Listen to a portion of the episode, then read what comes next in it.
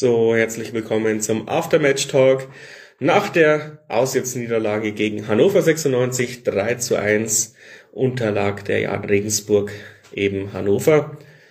Ja, die erste Halbzeit eigentlich zum Abschenken und die zweite Halbzeit dann schon ein bisschen besser, aber wir werden gleich drüber diskutieren, wieder hier live auf Instagram und einige Leute kommen schon rein. Ich glaube, der Diskussionsbedarf ist groß. Wir haben auch Nachrichten bekommen, wo das Leid geklagt wurde. Und ich glaube, jeder, der Turmfunk gehört hat, hat auch gemerkt, wie angepisst ich teilweise war. Und da ist auch der Philipp. Servus, Philipp. Ja, ich wollte hier unterbrechen. Ja, ich meine, ich mein, wir, wir treffen uns hier so fröhlich jede, alle drei Tage nach einer Niederlage und erzählen uns das Gleiche, oder? Ja, also ganz ehrlich, wenn es nach der Halbzeit so weitergegangen wäre, dann hätte ich heute, glaube ich, so geschimpft, wie ich noch nie geschimpft habe. Jetzt hinten raus ist mir fast wurscht. Die zweite Halbzeit hat mich ein bisschen versöhnt. Ich bin ja immer ein bisschen positiver, kann mich jetzt steinigen. Das Wichtigste ist, dass halt äh, Osnabrück noch den äh, Ausgleich bekommen hat, kurz vor Schluss. Also die haben nicht gewonnen und ich will das einfach nur abhaken. Also es war ein Scheißtag, wirklich, das kann man so sagen. Es ging richtig scheiße los. Du hast zwei richtig dumme Tore kassiert und du warst eigentlich, wenn du es bei 19 Minuten siehst, auch nicht wirklich schlechter als der Gegner. Aber die haben einfach konsequent gekontert und das auch gut. Das kann man auch nicht absprechen. Die haben zu Recht gewonnen abhaken, weitermachen. Abschiedskampf ist hart und ich glaube, du holst deine Punkte noch. Ich weiß, das ist viel zu positiv für die meisten jetzt, aber die zweite Halbzeit hat mich tatsächlich ein bisschen ausgesöhnt. Genau. Ja, auf jeden Fall hat mich die zweite Halbzeit auch ausgesöhnt. Also man sieht, wenn wir wollen, können wir mithalten. Äh, sehr unverständlich, äh, wie wir diese erste Halbzeit angegangen haben, dass wir den Schalter überhaupt nicht umlegen konnten, dass wir gespielt hätten, haben als, ja, keine Ahnung, als, als hätten hätten wir noch nie Fußball gespielt. Äh, das war wieder brutal naiv, brutal kaputt. Und warum brauchen wir dann erst diese Halbzeit, um aufzuwachen? Und dann diese ganz klaren, immer, immer die gleichen Dinger, ja. Wenn Albers kein Tor schießt, schießt keiner da vorne ein Tor. Das kann nicht wahr sein, ja.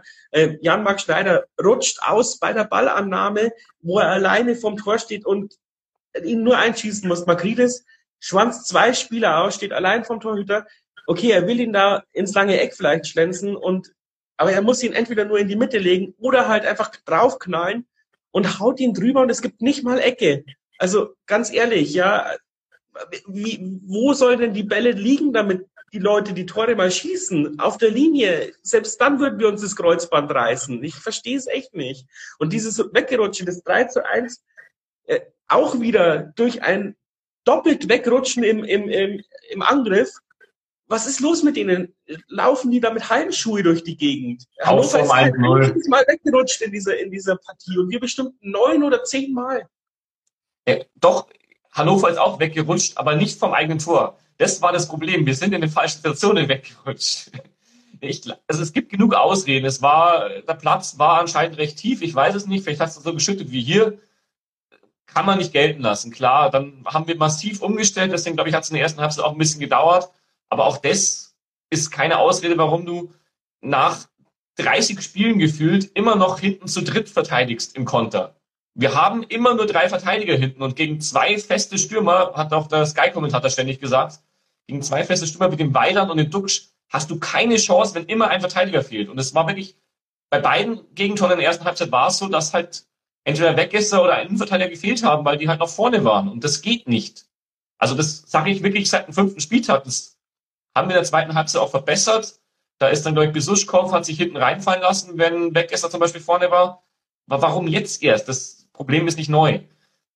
Aber trotzdem, ich, ich wiederhole mich, äh, ich bin da gerade gar nicht mal so negativ, weil du bewiesen hast in der zweiten Halbzeit, dass du es besser kannst, dass du ja halt auch mal einen schlechten Tag oder eine schlechte Halbzeit haben kannst im Abschießkampf, aber dass sie den Kampf noch annehmen und am Ende ist es Matchglück, dass du in der falschen Situation wegrutscht, sage ich auch. Oder dass der Meier seine Glanzparade das, erst ganz ehrlich, nee, das ist kein Glück, das ist einfach ein Nicht-Können, ja. Also es ist wirklich, es ist nicht Pech, das ist einfach nicht, das ist einfach die Qualität.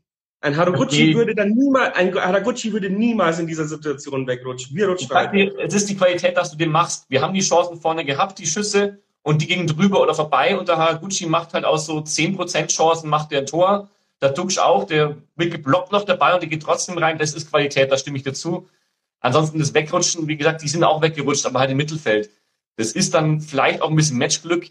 Vor allem, man muss jetzt auch mal überlegen, wir haben gegen Osnabrück ja durchaus mit Matchglück einen Punkt geholt. Wir haben gegen Würzburg durchaus mit Matchglück einen Punkt geholt. Wenn wir die beiden Spiele verloren hätten, dann wird der Baum brennen.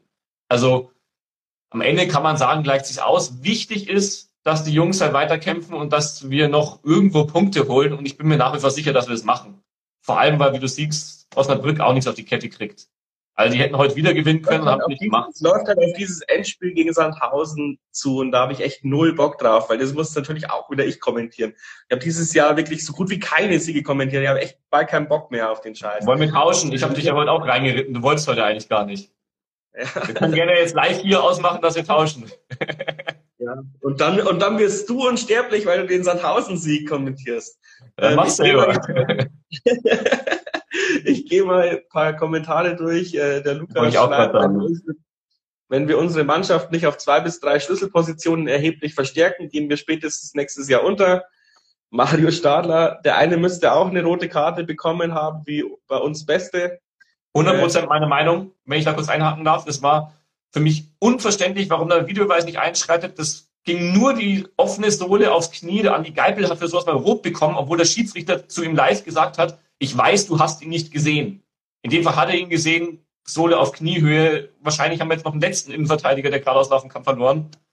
Ohne jetzt hier irgendwelche anderen Leute dissen zu wollen, aber wir haben halt jetzt Nachreiner draußen, Kelly draußen und wahrscheinlich auch noch Elvedi, wenn es blöd läuft das macht es halt auch nicht besser im Abschiedskampf. Also da bin ich stinksauer, ja, dass ich nicht rumkomme. Ich meine, ich mein, was willst du vom VAR noch erwarten? Der ist doch einfach knapp beschissen. Also brauchst ja, keine Ahnung, da brauchst ja, ja einfach... Sagen, unser Tor zählt auch nicht. Es brauchen jetzt nicht mehr unser Tor abhalten. Ja, wir brauchen uns ja nicht mehr drüber beschweren, weil es wird einfach nicht besser werden. Ja. Ähm, weiß ich nicht, wie man dich ausspricht. Das Programm ist noch hart. Denk aber nicht, dass wir abstehen absteigen. Maxi sagt, ich sehe das eher positiv, wir schaffen das schon noch. Aber gegen Sandhausen muss definitiv, definitiv ein Sieg her. Äh, Mario Stadler, wir müssen Stürmer kaufen. Ja, Keller hat ja auch ähm, zugestimmt ja. Im, im Zeitungsinterview. Ähm, Freddy sagt, wenn wir die Leistung aus der zweiten Hälfte gegen Hamburg zeigen, dann holen wir dann einen Sieg. Die haben so einen Druck am Sonntag. Ja, da bin ich. Eine steile Aussage. Du musst, du musst halt einfach mal zwei Halbzeiten so spielen und das wird schwierig. Adi sagt, Makridis, er spielt sich immer recht schön die Chancen und vergibt dann die Chance, ja. Dani, der Baum, ich weiß, keine Ahnung, kann ich nicht aussprechen, weiß nicht, was du mir damit mitteilen möchtest. Ich glaube, er meint, der Baum brennt wie einst in Minas Tirith, aber ich kenne ihn, das ist ein Troll. Also, Grüße. Ach, dieser Dani. Ach so, ja, ach, Herr der Dinge, jetzt versteht's. Äh, Eamon Gramm, es ist wirklich Glück, dass heute einige Mannschaften bockschlecht sind und kaum Punkte sammeln. Nächste Saison müssen wir zwingend zwei wettbewerbsfähige Stürmer holen. Ja, ich denke, wir sind uns alle irgendwie einer Meinung. Ähm, und zum Glück, also Sandhausen hat ja irgendwie das identische Restprogramm wie wir. Aber ich sehe schon kommen, die gewinnen gegen Hannover und gegen Hamburg und wir nicht. Ja, und dann gewinnen wir gegen, sie und am Ende reicht's trotzdem. Ich, ich falle nicht vom Glauben ab und wir sind halt jetzt mitten im Abschießkampf. Ich sag's nochmal, wer was anderes erwartet hat vor der Saison, ja, hat eine gute Fantasie, aber wenn wir die Liga halten, wird es nächstes Jahr auch nicht leichter. Äh, wir wissen jetzt, dass Schalke runterkommt. Wenn es blöd läuft, geht auch noch äh, Hertha, oder wenn es gut läuft, Hertha und Köln runter. Dann hast du acht Vereine in der Liga, die wahrscheinlich dreimal so viel Etat haben wie wir. So what? Das kriegen wir schon irgendwie hin. Und dieses Jahr genauso. Irgendwie schaukeln wir das schon. Dein Wort in Seiberts Ohren. Und ich muss jetzt aufhören, ich kann nicht mehr, ich, ich kann echt nicht mehr. Ich hab, bin hier kurz vorm Jahren Burnout. Sei froh, dass wir nicht in der zweiten Halbzeit so weitergespielt haben wie in der ersten, sonst hätte ich ja alles kurz und klein geschrien und glaube, wir wären beide für immer vom Turmfunk gesperrt worden, wegen zu viel Rant. Jo. Also dann. Es geht hier noch gut im Chat weiter, aber ich kann echt nicht mehr. Danke ja. fürs Mitmachen und ähm, wir hören uns Sonntag vielleicht mal jemand anders als ich. Ich brauche Abstand. Kriegen wir hin. Servus.